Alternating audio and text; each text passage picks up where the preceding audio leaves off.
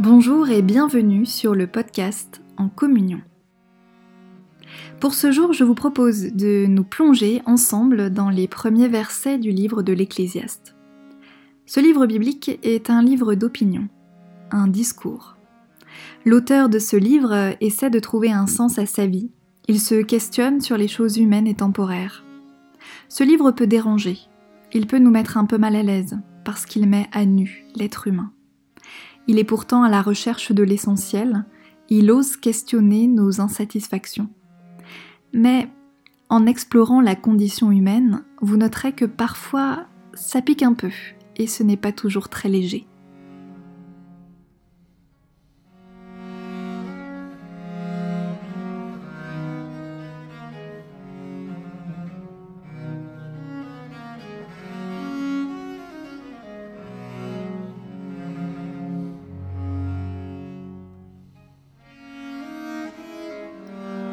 Premier chapitre du livre de l'Ecclésiaste, ou Coëlette, les versets 1 à 11. Vanité des vanités, dit l'Ecclésiaste. Vanité des vanités, tout est vanité. Quel profit y a-t-il pour l'homme de tout le travail qu'il fait sous le soleil? Une génération s'en va, une génération vient, et la terre subsiste toujours. Le soleil se lève, le soleil se couche, il aspire à retourner vers le lieu d'où il se lèvera. Allant vers le sud, tournant vers le nord, tournant, tournant, ainsi va le vent, le vent qui reprend ses circuits. Tous les fleuves vont à la mer, et la mer n'est point remplie. Vers le lieu où ils coulent, les fleuves continuent à couler. Toute chose se fatigue au-delà de ce qu'on peut dire. L'œil ne se rassasie pas de voir, et l'oreille ne se lasse pas d'entendre. Ce qui a été, c'est ce qui sera, et ce qui s'est fait, c'est ce qui se fera. Il n'y a rien de nouveau sous le soleil. Y a-t-il une chose dont on dise Vois, ceci c'est nouveau Elle a déjà eu lieu dans les siècles qui nous ont précédés. On n'a point souvenir du passé, et ce qui arrivera dans l'avenir ne laissera pas de souvenir chez ceux qui viendront dans la suite.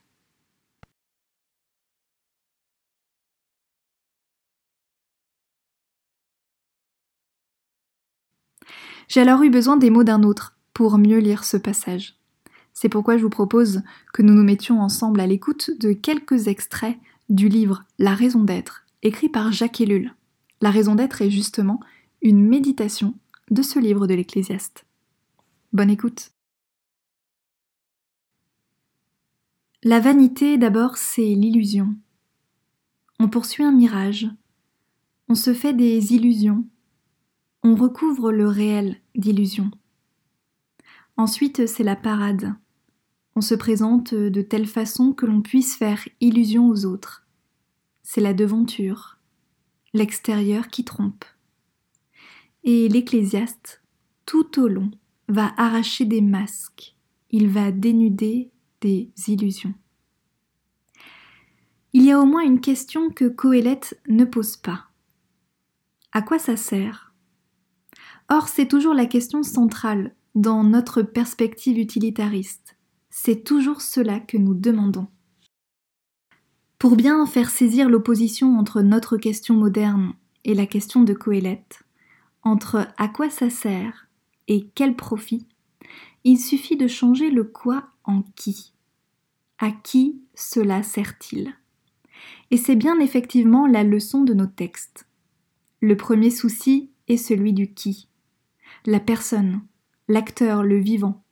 Il ne s'intéresse en rien au quoi, le neutre, l'objectif, l'institué, l'acquisition, le moyen, primat de l'objet que nous connaissons justement au premier chef. Il décentre nos questions parce que tout au long de sa réflexion, c'est précisément ce déplacement qu'il effectue, et c'est l'une des œuvres de Coëlette qui nous déroute le plus. Quand il pose la question quel profit pour l'homme Il veut dire comment devient-il plus homme? Et comment peut-il répondre aux questions qui se posent inévitablement à lui? Quand Coëlette écrit Vanité des vanités, tout est vanité, ce n'est pas une vaine déclamation d'un pessimiste caractériel. Ce n'est pas un jugement sans référence. Il cherche à rendre intelligible le secret, qui devrait s'adresser à l'intelligence du sage de la part de Dieu, mais chaque fois, il se heurte dans toutes ses expériences, ses recherches et sa réflexion au même mur. Alors, ou bien il n'y a pas de sagesse, et tout est du vent, et rechercher le secret de l'univers et poursuite du vent, ou bien la sagesse existe, mais ne peut être communiquée, alors tout est vanité, puisque plus rien n'a de sens, sinon de savoir qu'il y a un sens qu'il est vain de chercher. L'Ecclésiaste écrit Ce qui a été, c'est ce qui sera. Ce qui s'est fait, c'est ce qui se fera. Il n'y a rien de nouveau sous le soleil. Mais c'est faux et archi faux, n'est-ce pas, en nos siècles précisément? Comment donc? Mais tout est nouveau aujourd'hui.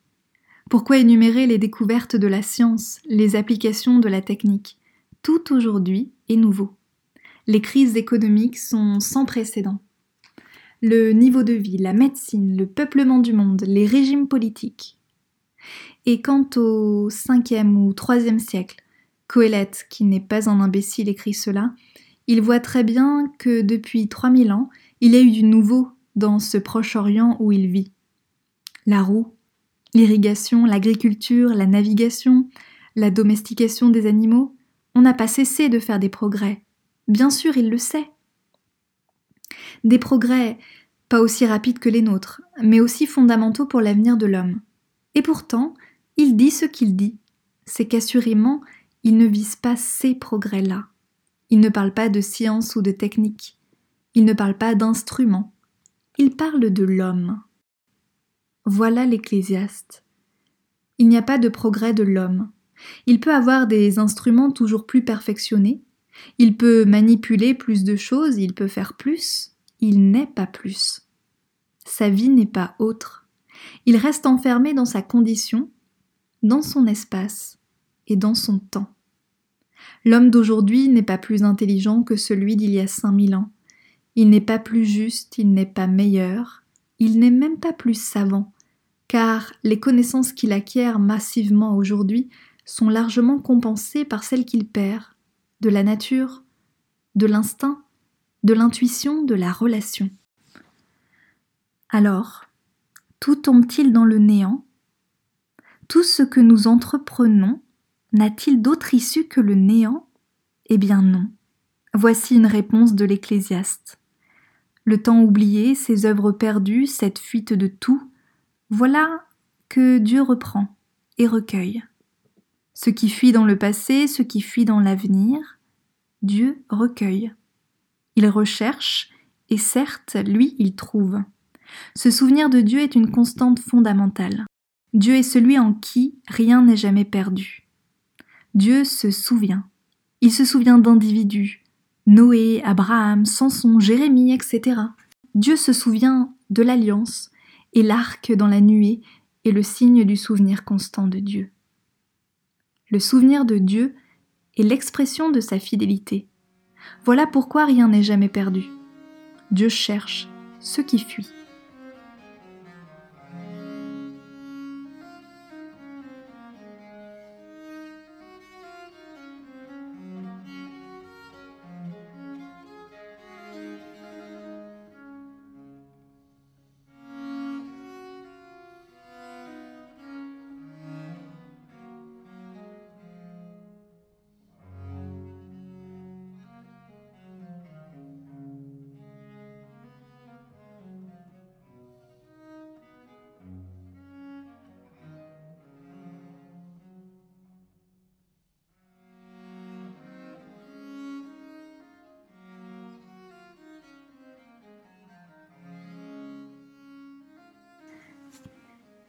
Nous prions.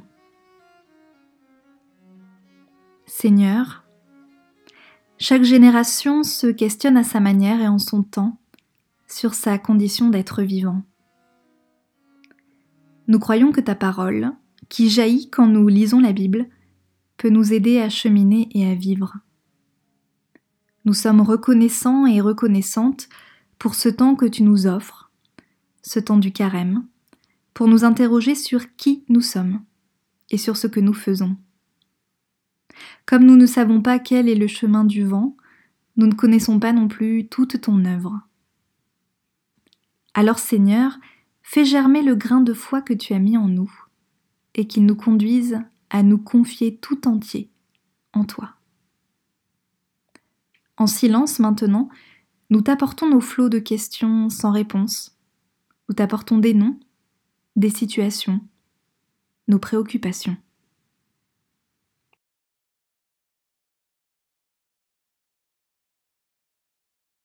Rassemblés dans une même humanité qui vit et qui se questionne, nous voulons nous raccrocher à cette parole, à cette prière que ton Fils le Christ a enseignée à ses disciples. Notre Père qui es aux cieux, que ton nom soit sanctifié, que ton règne vienne, que ta volonté soit faite sur la terre comme au ciel. Donne-nous aujourd'hui notre pain de ce jour, pardonne-nous nos offenses, comme nous pardonnons aussi à ceux qui nous ont offensés. Et ne nous laisse pas entrer en tentation, mais délivre-nous du mal, car c'est à toi qu'appartiennent le règne, la puissance et la gloire, pour les siècles des siècles. Amen.